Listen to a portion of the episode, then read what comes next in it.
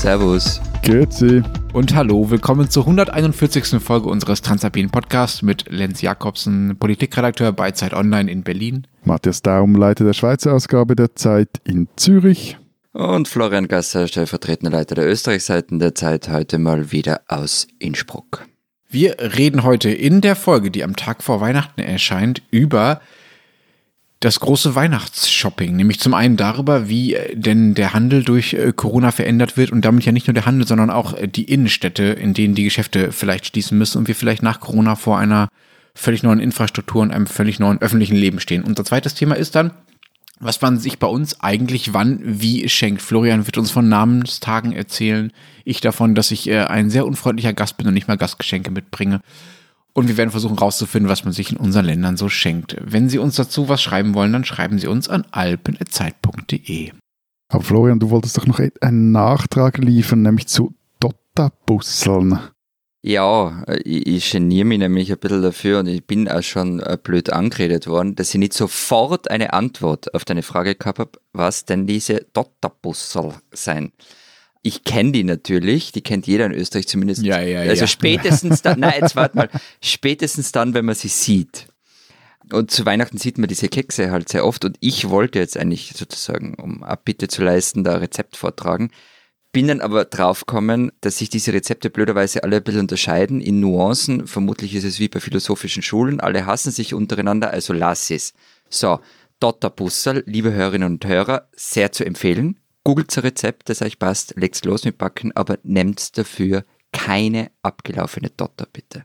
Ich war ja ehrlich gesagt etwas enttäuscht, als ich dann Dotterbusseln gegoogelt habe, weil ich da so irgendetwas glibberig Obszönes erwartet habe. Und am Schluss waren das so na, sie sehen gut aus und machen eigentlich auch Lust, sie zu essen, aber waren halt irgendwelche Weihnachtsgurzli so. Das ja, ja da ich nicht annehme, dass ihr Dotter, Dotterbussel, ich kann es doch nicht mehr elegant aussprechen, äh, zu Weihnachten verschenken werdet, äh, habt ihr eure Weihnachtsgeschenke äh, schon gekauft? Wie weit seid ihr? Oder nutzt ihr diese Chance und werdet dieses Jahr eh zu großen Konsumenthaltung überlaufen? Also ich muss gestehen, ich habe noch nicht alles beieinander und also um ganz, ganz ehrlich zu sein, ich habe nur eigentlich nichts. Ich bin immer zu spät dran und ich gehe auch manchmal am 24. noch einkaufen finde es aber eigentlich auch ganz amüsant.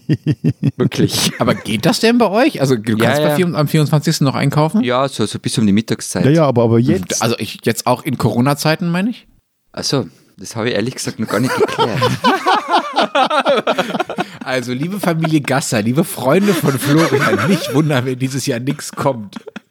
Oder vielleicht, vielleicht gibt es dann einfach so ein Multipack Fischstäbchen aus dem Hofer oder irgendwas von Billa. So ja. drei. Ich habe gehört, in der Tankstelle gibt es schöne Blumen, Tankstellengeschenke, genau, Tankstellengeschenke. ja, aber ich glaube schon, dass wir am 24. Also das wird mir jetzt, also das wäre jetzt ein Problem, ja. wir wollen das nicht weiter vertiefen. Ich, Nein, ich bitte nicht. Ich und wir haben unser Zeugs doch so plus minus zusammen, aber das ist, ist jetzt auch nicht mehr so viel. Und ich habe mich auch da nicht ins große Einkaufsgetümmel gestürzt. Und du druckst Gutscheine daheim aus, oder wie kann ich mir das vorstellen? Also erstens, pst, und zweitens, immerhin vergesse ich nicht das Ausdrucken der Gutscheine, wie andere Teilnehmer in diesem Podcast. Ich weiß nicht, von wem du redest. Nein, ich auch nicht. Keine Ahnung. Lenz kann Aber es nicht bin, sein. Bitte was? Du hast noch keinen Gutschein vergessen auszudrucken, oder? Ich kann mich nicht erinnern. Ah, okay. Na gut. Willst du noch irgendwas zu deiner Verteidigung sagen, Florian? Psst, psst, einfach nur. Ich hatte ja in der, einer der vergangenen Folgen schon erzählt, wie Wirtschaftsminister Peter Altmaier, also der deutsche Wirtschaftsminister, das Weihnachtsshopping äh, vor ein paar Wochen zur patriotischen Pflicht ausgerufen hat und sich so schön hat abfotografieren lassen mit seinen Weihnachtsgeschenken. Ein paar Tage später hat er halt äh, genau dann davor gewarnt, das zu tun. Man solle bitte nicht in den letzten Tagen vor dem Lockdown noch in die Geschäfte äh, laufen, sagte Altmaier. Das ist ja nicht nur ein gutes Beispiel dafür, wie äh, spektakulär schnell äh, viele Politiker, aber auch andere Leute, auch wir oft in der Pandemie uns korrigieren müssen, unsere Meinung ändern, sondern auch dafür, wie wichtig äh, hier, also in Deutschland mittlerweile das Einkaufen geworden ist. Ich musste da damals, als Altmaier das sagte, so ein bisschen an George W. Bush denken, der ja nach dem Anstieg vom 11. September sinngemäß auch äh, gesagt haben soll, nun sollten doch die Amerikaner doch bitte erst recht shoppen gehen. Ist das bei euch ähnlich aufgeladen, das Thema mittlerweile? Musste ein ganzes Land gerettet werden durchs Einkaufen? Ja, das ist selbstverständlich. Also das ist äh, eben immer verbunden mit der Ansage, kauft lokal. Das hört man von allen Regierungsmitgliedern. Und es nimmt halt teilweise absurde Ausmaße an. Wunderschöne Geschichte habt ihr von der Website Kaufhaus Österreich gehört? Leider nicht, leider nicht. Okay, ganz, ganz, ganz großartig. Also Regierung und die Wirtschaftskammer wollen eben den regionalen Handel stärken und auch gegen Amazon und Co. verteidigen. Ähm, sie machen also eine Website namens Kaufhaus Österreich. Schon allein dieser Name irgendwie aus der 70er Jahre Shoppinghölle. Und dort soll man dann lokale Händler finden, bei denen man was bestellen kann. So, das Ding kostet mehr als 600.000 Euro für eine Homepage und kann nix. Also hundsordinäre Suchanfragen wie Teddybär spucken null Ergebnisse aus, dafür kann man Alpakas kaufen. Stopp, Hallo? stopp, stopp, stopp, stopp, stopp. Nein, nein, nein, nein, nein. Ja. Wieso Alpakas? Habe ich auch nicht verstanden. Also weil das offenbar irgendwer in der Steiermark anbietet. Ja. Ich Aber glaube in der wieso Steiermark. suchst du nach Alpakas? Das ist ja die Frage. Na, na, erstens einmal, ich habe das, also das Alpakas, das war der Running Gag am ersten Tag, weil es es irgendwie bei ganz normalen Suchanfragen ausgespuckt hat. Also man hat irgendwas anderes gesucht, weil es kann, also zum Beispiel auch passieren, dass du nach Büchern suchst und bei ferngesteuerten Modellflugzeugen landest. Das, das ist, ist das so ein, ein pädagogischer Algorithmus, der sagt, lies nicht so viel, tu den Augen Nein, nicht es- gut, geh endlich spielen mit dem ferngesteuerten Flugzeug. Österreicher kauft mehr Alpakas. Nein, es wurde, es wurde aber mittlerweile nachgebessert, aber im Grunde ist es halt nichts anderes wie ein schlechtes Telefonbuch und man findet Händler so toll. Wir haben jetzt alle sehr drüber gelacht, wir ja jetzt auch. Nein, nein, nein, nein, nein aber wir sind noch nicht fertig. Wir sind noch Ja. nicht fertig. sind nicht das mit den? Alpakas, das, das, das verfolgt mich. Gibt es da dann auch noch ein Strickset dazu, also eine Lismette, wo man dann auch gleich noch Alpaka-Wolle verarbeiten kann zu Alpaka-Pullover oder Mützen oder, oder Schals? Ja, gibt sicher, aber wahrscheinlich findest du es nicht, wenn du Strickutensilien suchst dort. Sond Wahrscheinlich musst du irgendwie Auto eintippen und dann kommst du die Stricksachen. Na, aber das Arge ist, um auf die Frage von Lenz zurückzukommen, äh, eben, wir haben sehr drüber gelacht und es war wahnsinnig lustig, aber das Arge ist, die Republik Österreich will online eine Infrastruktur zur Verfügung stellen und mit gigantischem Mitteleinsatz kommt dann das raus, nämlich ziemlicher Blödsinn, um ehrlich zu sein. Gut, aber es ist auch etwas, Entschuldigung, eine absurde Idee, dass der Staat irgendwie einen Online-Shop äh, Ähm, nein, nein, nein, nein, es soll ja kein Shop sein, sondern wirklich das Verzeichnis zu die Händler. Im Grunde eben ein Telefonbuch, aber sogar das war schlecht gemacht. Also es ist wirklich um die Infrastruktur gegangen. Also so wie früher Yahoo, wo man auch nicht suchen konnte, sondern sich Ja. die, durch die Kategorien klicken musste, durch die Listen. Genau, der- der Deswegen Vergleich- auch der Alpaka. Vergleich Alpaka ist ja fängt halt mit A an, steht halt weit vorne. Ne? Ist irgendwie klar, dass es prominent vorkommt. Wie groß ist denn überhaupt der Schaden, der euren Händlern droht durch Corona? Das hängt ja auch jeweils mit dem, mit dem Ausmaß des Lockdowns zusammen. Der Chef des Hauptverbandes des deutschen Einzelhandels sagte kurz vor dem aktuellen Lockdown, wir befürchten damit in einen perspektivlosen Zustand mit einem wochen- oder monatelangen Lockdown zu geraten, den der überwiegende Teil des innerstädtischen Einzelhandels nicht überleben wird. Wie schlecht geht es eurem Handel denn in der Pandemie? Wie viele Pleiten gibt es schon oder äh, wie viele drohen akut?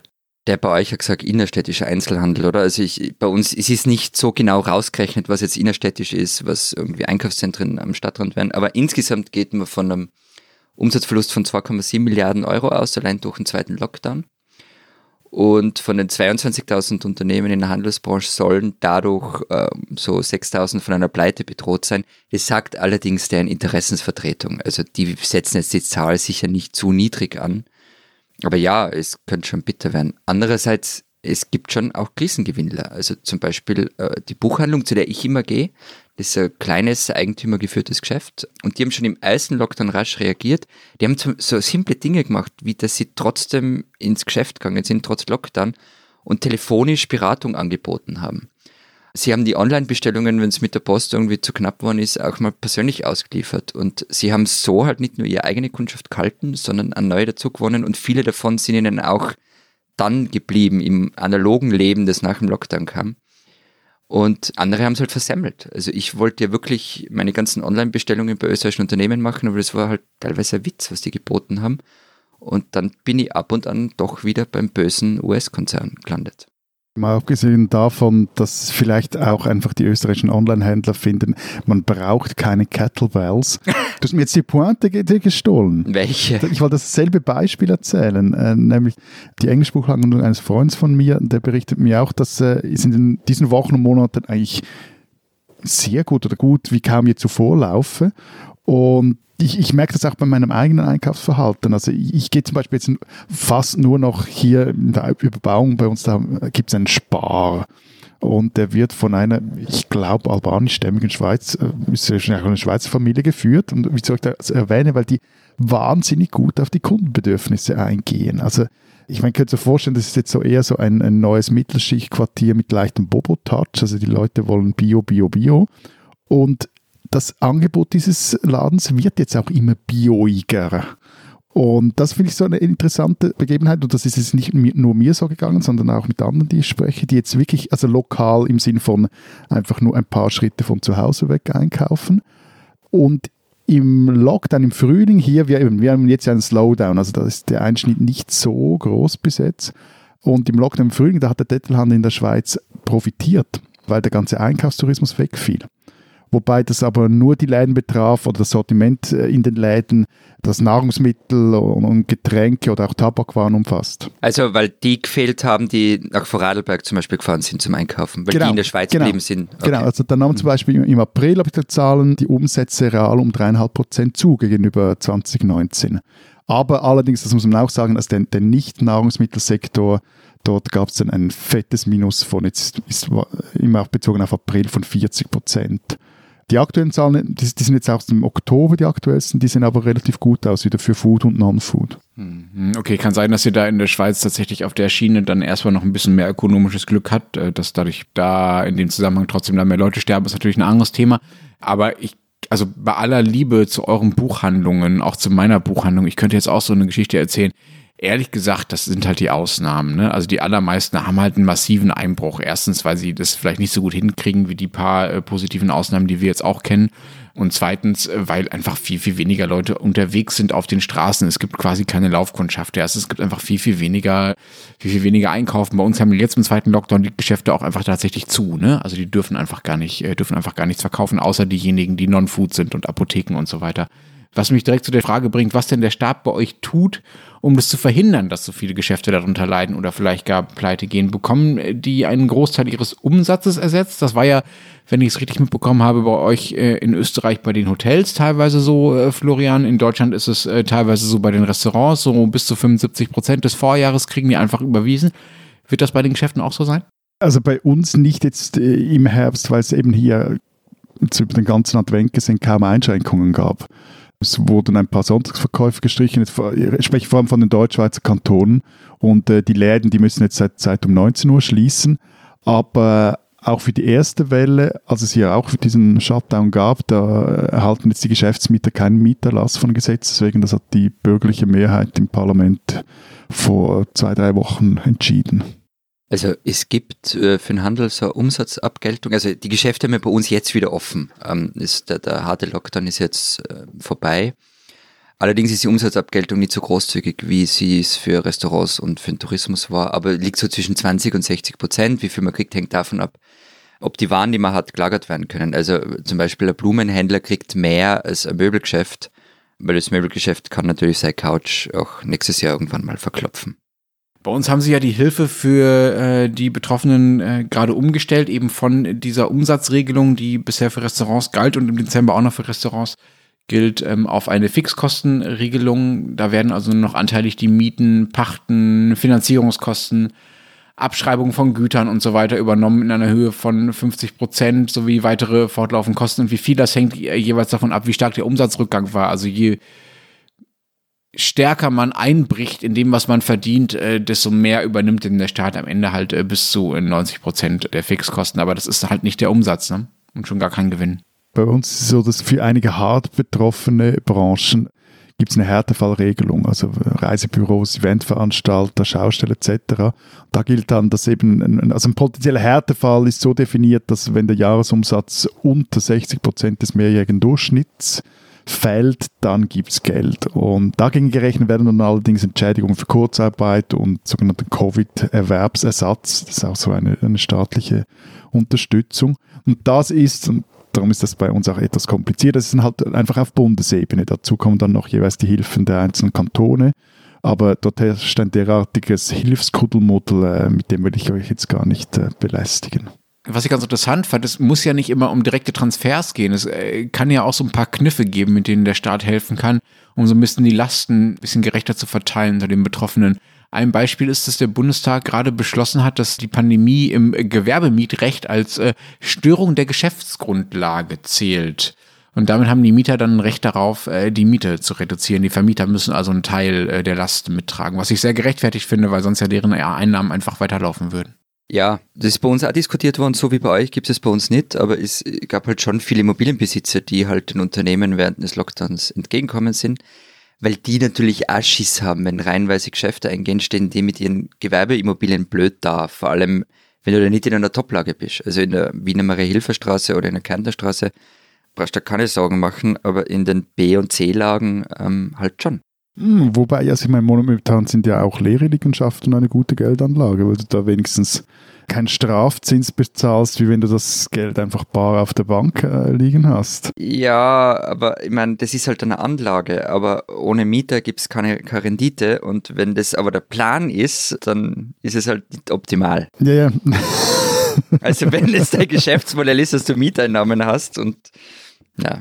Es muss ja auch vielleicht nicht alles immer der Staat tun. Gibt es bei euch auch andere Ideen, wie man den Einzelhandel retten kann? Also irgendwelche Initiativen, die äh, versuchen, da lokal den Geschäften unter den Arm zu greifen. In Deutschland gibt es zum Beispiel lokal genial, äh, genial lokal heißt das. Das ist äh, eine, eine Website, bei der sich äh, lokale Buchhändler zusammengeschlossen haben, um eben ein ähnlich breites Angebot zu haben, wie äh, der von dir genannte amerikanische Riese aus Seattle das hat.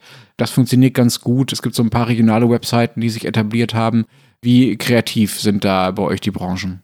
Also vom Kaufhaus Österreich und ähm, den Aufrufen, dass man, dass man lokal handeln sollen, habe ich ja schon erzählt. Daraus ist übrigens dann auch das Saufhaus Österreich entstanden, also eine Plattform, da haben sich, das war eigentlich als Satire gedacht und es ist jetzt ernst worden, da haben sich irgendwie Restaurants, Bars und Event-Locations zusammengeschlossen und die wollen sich da vernetzen.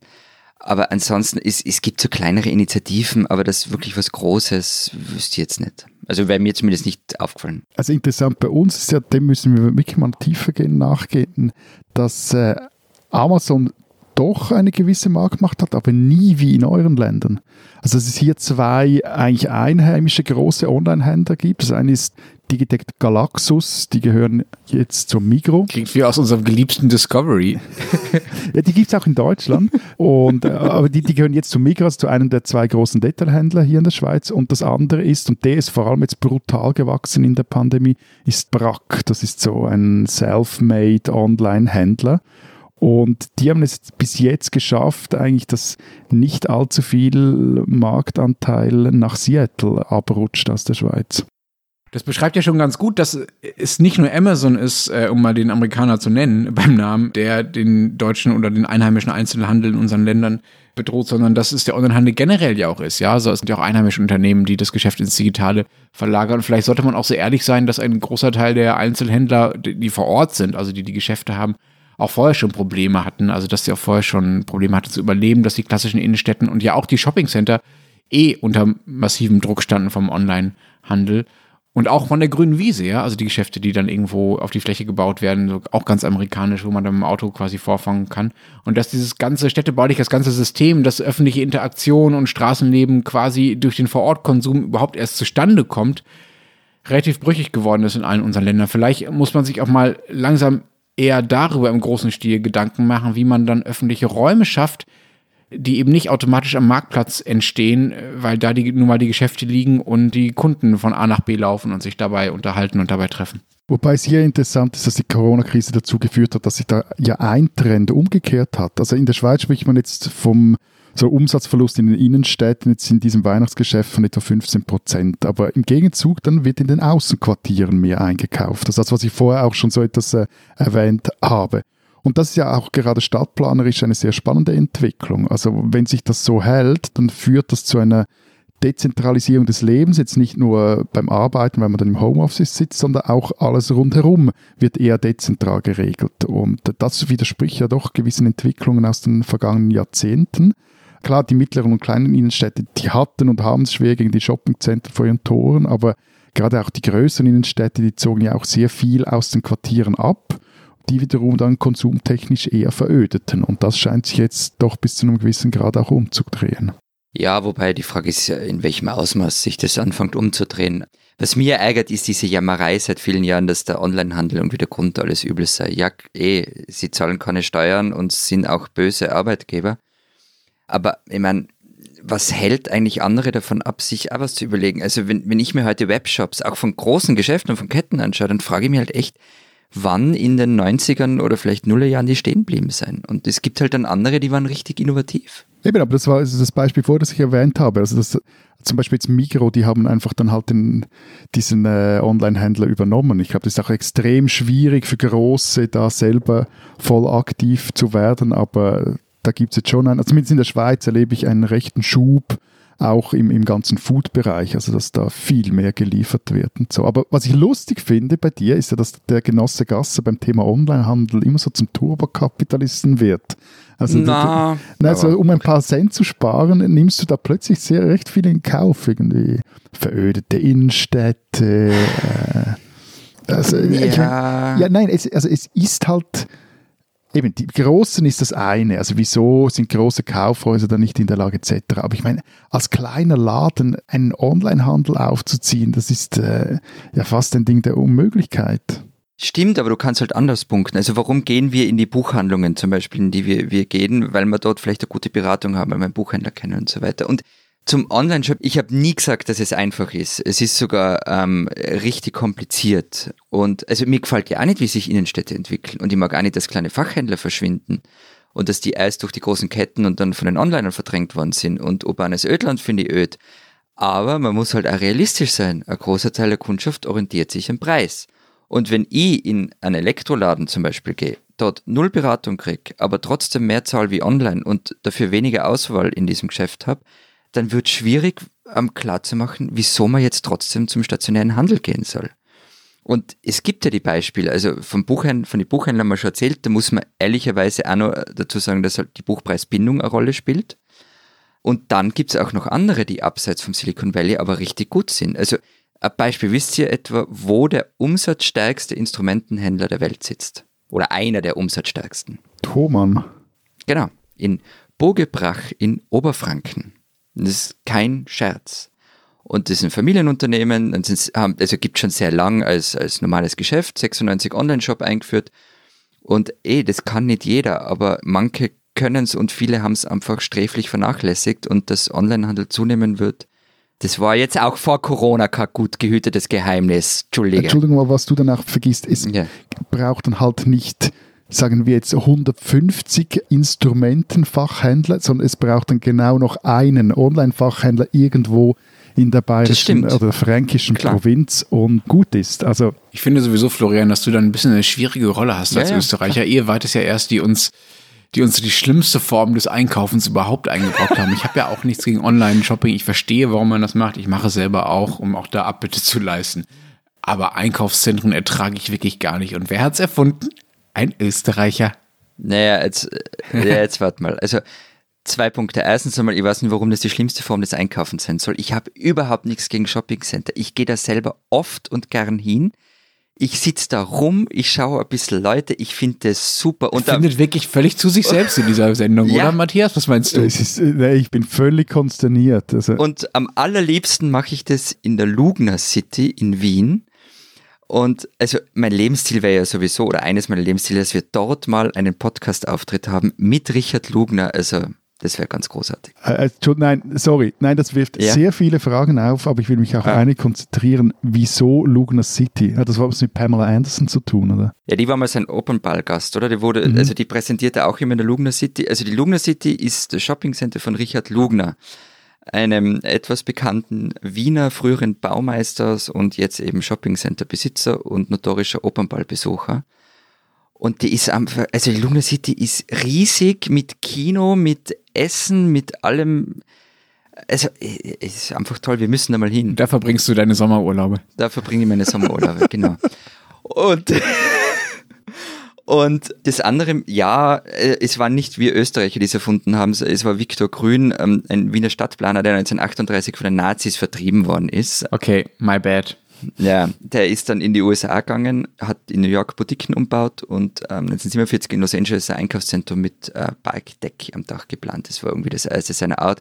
Und er gilt so als der Finder von Einkaufszentren, aber auch zum Beispiel von der Fußgängerzone in der Wiener Kärntnerstraße. Die wurde in den 70ern autofrei und sein Argument war, Autos kaufen nichts. Und recht hat er.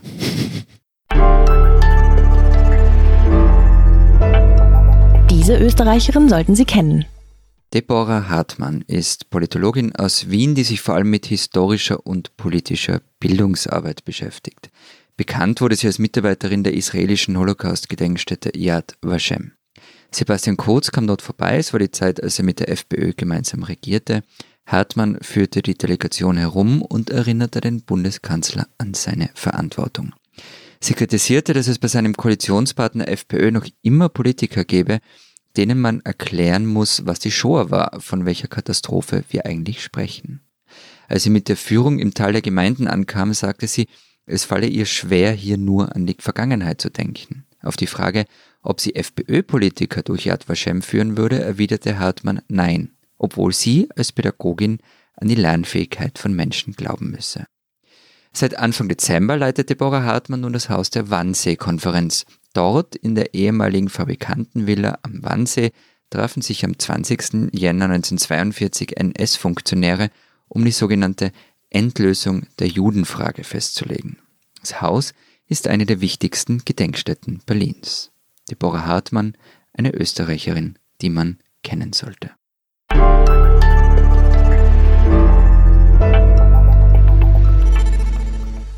Unser zweites Thema, wir vertiefen das Thema Geschenke nochmal. Keine Angst, ihr müsst nicht verraten, was genau ihr verschenkt. Florian weiß es ja offenbar auch noch nicht, wenn er erst am 24. zur Tanke läuft. Keine Ahnung.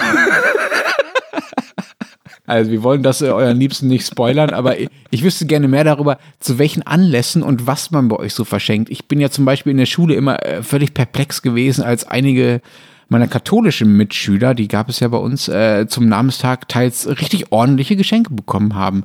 Aber bei euch wahrscheinlich eh völlig normal, oder Florian? Mm, mich wundert es ehrlich gesagt, dass es bei euch offenbar so war und, und abgesehen davon, dass du mir jetzt unterstellst, damit er automatisch katholisch rückwärts gewandt und was weiß ich was. Ah, Moment, Moment. Merkst du, was Matthias, wie er wieder nur den Teil, den einen Teil mithört? Ich habe einfach nur das Katholische gemeint. Namenstag ist was Katholisches, habe ich überhaupt nichts gegen. Ich habe ja, sogar okay. zum Ausdruck gebracht, dass ich äh, meine Mitschüler eigentlich ein bisschen beneidet habe. Aber du unterstellst mir gleich, ich würde dich wieder für rückwärts gewandt halten. Also bitte, leb's aus. Ich glaube, Florian hat schlechte Laune, weil ja. er zu Hause sitzt, statt in Lugner City irgendwelche abgeranzten Döner reindrücken kann oder so. Das sowieso. Das, also das stört mich immer, wenn ich nicht dort bin. Also Florian, wann hast du Namenstag? Äh, äh, wann habe ich Namenstag? Im Mai irgendwann. 3. Mai, 4. Mai, 5. Mai, irgendwie so. Was für ein schlechter Katholik. Und wurdest du reich beschenkt? Wirst du bis heute reich beschenkt an deinem Namenstag? Also es ist, für meine Mutter ist der Namenstag irgendwie immer wichtig gewesen und nach wie vor. Und es hat sich ja irgendwie erhalten, aber also in meiner Wahrnehmung ähm, war das immer Ausnahme und an und für sich spielen jetzt Namenstag, man gratuliert sich mal, aber ist jetzt nicht so, dass man da mit Geschenken überhäuft wird. Also die spielen jetzt keine große Rolle. Aber es beruhigt mich jetzt etwas, dass du auch nicht so, oder nur so plus minus deinen Namenstag oder das Datum. Vielleicht stimmt es jetzt überhaupt nicht und es ist Juli. Namenstag, so. was? Ich habe keine Ahnung. Irgendwie. Ich müsste jetzt das mal googeln. Bei uns halt irgendwie, also geschenkmäßig ein, ein, wichtiges Datum war, das, das war die Konfirmation, aber das ist halt dann so einmalig so. Neben Geburtstag und Weihnachten. Also ich habe äh, übrigens auch keinen Namenstag. Einen Lenz gibt es nicht. Es gibt halt Laurentius. Das ist irgendwann im August. Das weiß ich aber auch nur wegen Googeln. Was mir immer wieder auffällt, und da mache ich jetzt mal ein, äh, ein Geständnis, Gastgeschenke. Es scheint bei Nicht-Deutschen äh, viel normaler zu sein, etwas mitzubringen, wenn man äh, wo eingeladen ist. Also nicht, dass ich das nie mache, aber äh, mir fällt auf, dass es im Ausland auf jeden Fall deutlich stärker ist als, als hier. So nehme ich das zumindest wahr. Aber jetzt, jetzt nur so ein Beispiel, wenn ich dich jetzt zum Essen einladen würde, hm, würdest du schwierig. im Default-Modus nichts mitbringen? Dann würde ich nicht kommen, weil du andauernd sagst, dass du dich nicht für Essen interessierst. Ja, ich würde was Gutes bestellen oder so, aber. Er wird das Essen mitbringen. okay, wir sind bei Matthias eingeladen. Würdest du was mitbringen? im Default-Modus? Hm, Von Matthias habe ich ein bisschen Angst, also wahrscheinlich ja. Okay. Entschuldigung. Nein, also Gastgeschenke, ich finde so eine Flasche Wein sollte eigentlich immer drin liegen. Das ist etwas nicht besonders kreativ, aber ich meine nur schon, man kann sie dann gleich gemeinsam saufen. Das finde ich eigentlich ganz okay. Und grundsätzlich bin ich eigentlich ein großer Freund von Geschenken, die man trinken oder essen kann. Da kann man, finde ich, auch nicht allzu viel falsch machen. Aber was für Gastgeschenke hast du gedacht? Dass irgendwie halbe Schinken oder Bücher oder Lenz? Also wenn du von Gastgeschenken... Ja, Blumen oder Wein, oder? Finde ja. ich, sind so der, der Klassiker. Blumen, genau. Blumen sind eh auch toll. Also. Ja, ich habe auch Gewürze habe ich auch schon mal erlebt. Ähm, ich habe auch schon mal tatsächlich mal, äh, ich weiß gar nicht mehr, wo das war, auch, dass mir tatsächlich jemand ein Buch geschenkt hat, weil ich ihn eingeladen habe. Also so ein bisschen. Und wir hatten mal die chinesischen Eltern einer Kindergartenfreundin unserer Tochter zu Besuch. Äh, die haben uns allen so kleine Pralinentütchen mitgebracht. Ja, okay. Hm. Gute Gäste hast du, gute Gäste, wohlerzogen. Also. Okay, ich merke, es ist mein Problem und hat nichts mit, ja. mit Länderkulturen zu tun. Nein, nein, wieso findest du es doof oder was? Ich, ich äh, komm mal noch auf den Punkt, findest du es doof oder, oder? Nein, ich finde es, ich finde es überhaupt nicht doof. Ich äh, merke nur, dass ich oft das nicht als gewöhnlich wahrnehme beziehungsweise selber nicht oft dran denke. Also natürlich, außer wenn es ein bisschen was offizielleres hat oder es eine sehr große Einladung ist, bringe ich natürlich auch was mit. Und dass mein Eindruck ist, dass es in anderen Ländern, ich meine jetzt nicht nur eure, auch ich habe ja auch eine Zeit lang in der Türkei gelebt, ähm, viel standardisierter ist, sage ich mal, dass es einfach keine Ausnahme davon gibt, dass es einfach immer, immer mhm. so ist. Das ist einfach nur das, was mich, was mich gewundert hat. Aber äh, gibt es denn Geschenke, die jede Schweizerin oder jeder Österreicher im Laufe seines Lebens garantiert bekommt? Gibt es so ländertypische Geschenke bei euch? Ja, ich weiß nicht. Armbanduhr zur Firmung. Aber das ist halt dann wieder so ein Klassiker, aber das ist halt dann wieder katholisch und zählt nicht für alle Österreicher und Österreicher. Also das eine Geschenk, weiß ich nicht, mir, mir fällt. Mozartkugeln? Ja, jeder hat sicher irgendwann einmal in seinem Leben Mozartkugeln gekriegt, aber das, aber meistens von, von Leuten, also von Deutschen, die nach Österreich kommen. Ich wollte gerade fragen, gibt es eigentlich Österreicher, die Mozartkugeln essen? Ja, ich esse sie eigentlich gar nicht so ungern, aber nicht sehr häufig. Also ja, ja, isst man schon. Ich meine, und was man, was, aber das ist jetzt auch wieder nur gefühlt, da habe ich jetzt auch keine Statistik dazu, was mir vorkommt, dass man außerhalb von Wien Kindern manchmal schenkt, also den eigenen oder den Neffen und Nichten. Das ist so eine gemeinsame Reise nach Wien Inklusiv, und es ist halt das Wichtigste, ein Besuch im Wurstelbrater. Also das sind so, so ein Geschenk, das viele, die nicht in Wien wohnen, im Laufe ihres Lebens mal gekriegt haben. Oder öfter gekriegt haben. Sein Initiationsritual. Ja, so eine Art. Fahren wir mal Hauptstadt schauen. Matthias, Schweizer Taschenmesser bei euch absolutes No-Go oder der Klassiker für Jungs in einem bestimmten Alter?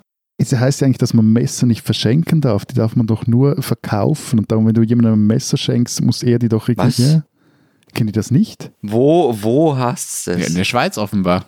Das ist so. Nee, ich, ich habe das so im Kopf. Also müsste jetzt ihren, dass man eigentlich. Also wenn du mich besuchst und mir ein Messer mitbringst, muss ich es da zahlen oder wie? Also wenn ich dich besuche und ich ein Messer mitbringe, dann würde ich, wenn ich dich wäre, dein E-Bike schnappen und ganz schnell in die Pedalen treten. Okay. Ja, nee, aber mehr so ein man muss es symbolisch zahlen, also mit irgendeinem symbolischen Cent oder Rappenstück oder so. Schau dir an. Oder mit einem Goldstück. Genau, äh, gutes Stichwort. Nee, also so ein, ein, beliebtes Geschenk, das mir in den Sinn gekommen ist, das Goldvereneli.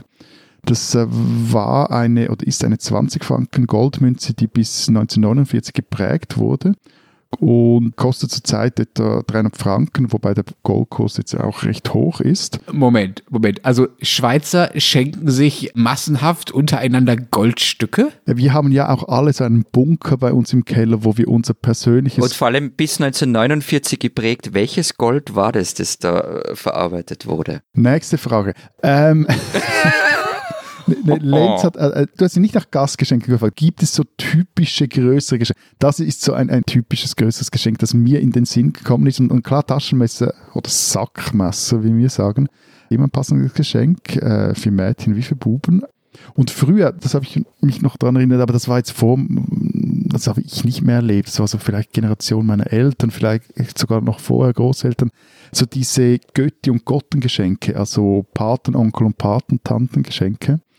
Und da gab es zum Beispiel so Silberservice, also dass du äh, so nach und nach einen ein Silberservice erhalten hast, also Messer, Gabel, Löffel etc. Und am Schluss war es dann sowas wie eine Aussteuer. Aber schenken das ähm, die, die Paten und Patinnen, also bei uns ist so, es gibt den Gotelback. Was ist das? Das ist zweimal das Jahr, zu, zu Ostern und äh, zu Allerheiligen. da kriegt man von seinem Paten ein Geschenk. Ah, Und interessant. das ist der Gotelpark. Wir haben doch noch einen echten Unterschied zwischen unseren Ländern gefunden. Ja. Und was gibt's da so? Also was für eine Größenordnung ist das so? Äh, Größenordnung, mittleres Geburtstagsgeschenk. Mhm. Und Würde ich jetzt äh, wie lange? Also für Kinder oder kriegst du das auch noch? Na, man kriegt es vom Taufpaten bis zur Firmung Mhm. Und ab der Firmung dann vom Firmenpaten. Und ich weiß nicht, ob es jetzt eine Regel gibt, ähm, bis sie, weiß ich nicht, volljährig sind, vielleicht ein bisschen drüber hinaus. Entschuldigung, kannst du schnell für den trottligen Reformierten erklären, was der Unterschied zwischen Tauf- und Firmenpaten ist? Also das wechselt bei euch. Naja, genau, also der Taufpate ist halt der bei der Taufe Ja. und der Firmenpate ist dann der bei der Firmung, die ist ja so wie Konfirmation bei euch. Österreichische Kinder sind halt ein bisschen anstrengender. Die muss man auf Mitte der Strecke einfach ja, mal genau. wechseln. Und die werden aber getaut, du nimmst dann anderen, ja. Also aber vor Also weil natürlich der Taufpate, der Taufpate wird ja von den Eltern ausgesucht und den Firmenpaten suchst du selber aus. Und nach welchen Kriterien suchst du den aus? Ich habe meinen nach dem Coolness-Faktor ausgesucht. Und hat sich das bestätigt? ja, absolut. Und hat sich das auch geschenktechnisch niedergeschlagen? Ja, schon. Was halten Sie eigentlich von Geld schenken? Ich bin ja eigentlich gegenüber größeren Kindern zumindest ein großer Fan von. Äh, Also Geld schenkt man bei uns bei Hochzeiten. Tut man das bei euch, ja? Ja, Ist normal, ja. Nicht immer, ja, aber. okay. Ja. Wobei ich es dort Ja. doof finde. Ja, aber es hat sich halt irgendwie so eingebürgert, weil man, wenn du was anderes schenkst, sind sie beleidigt. Kommt oft vor.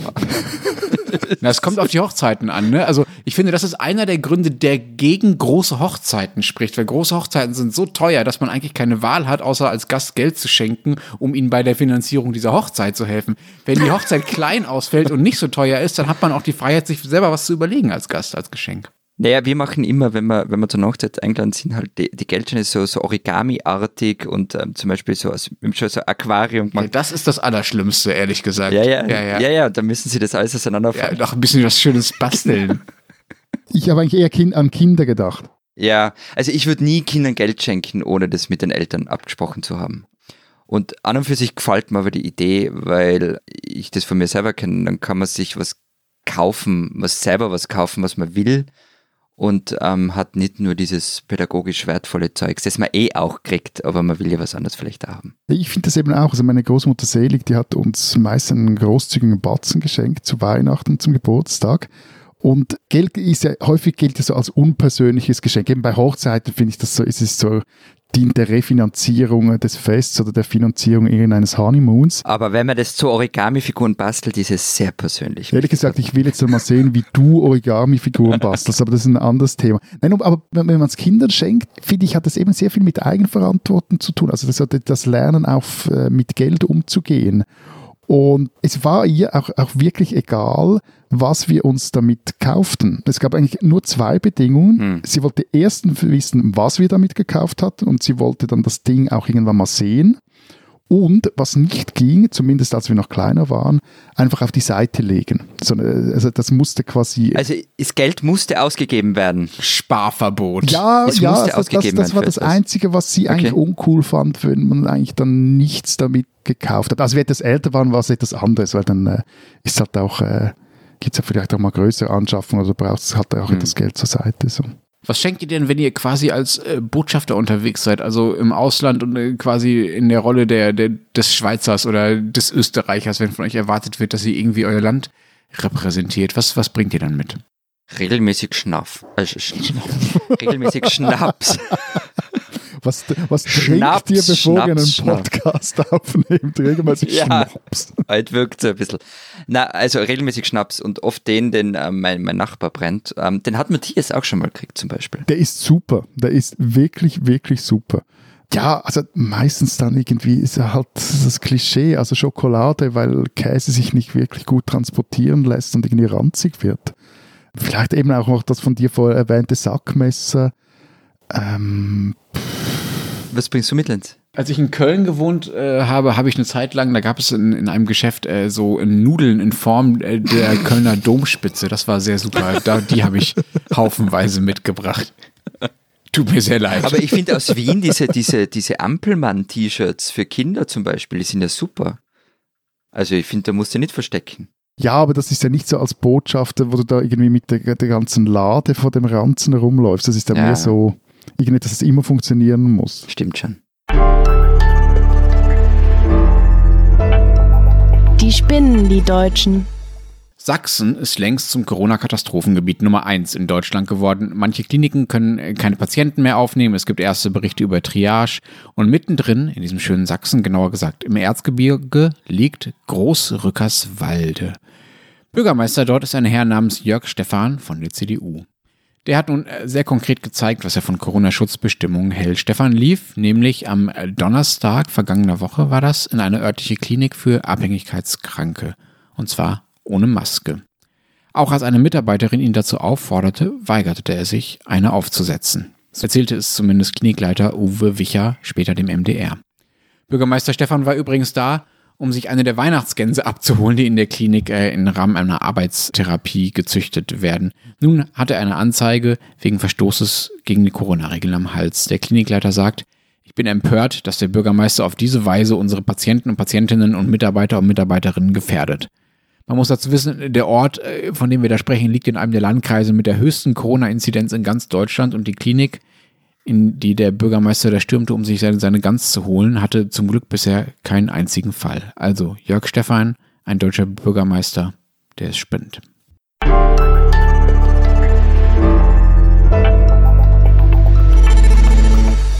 Das war's mit dieser vorweihnachtlichen Ausgabe unseres äh, Transalpinen Podcasts. Wir hören uns tatsächlich auch äh, nächste Woche wieder zwischen den Jahren. Wenn äh, Sie wissen wollen, was in Österreich und was in der Schweiz äh, bis dahin und aktuell noch so los ist, dann lesen Sie die Zeit Schweiz und Zeit Österreich gedruckt und digital, in der diese Woche was steht.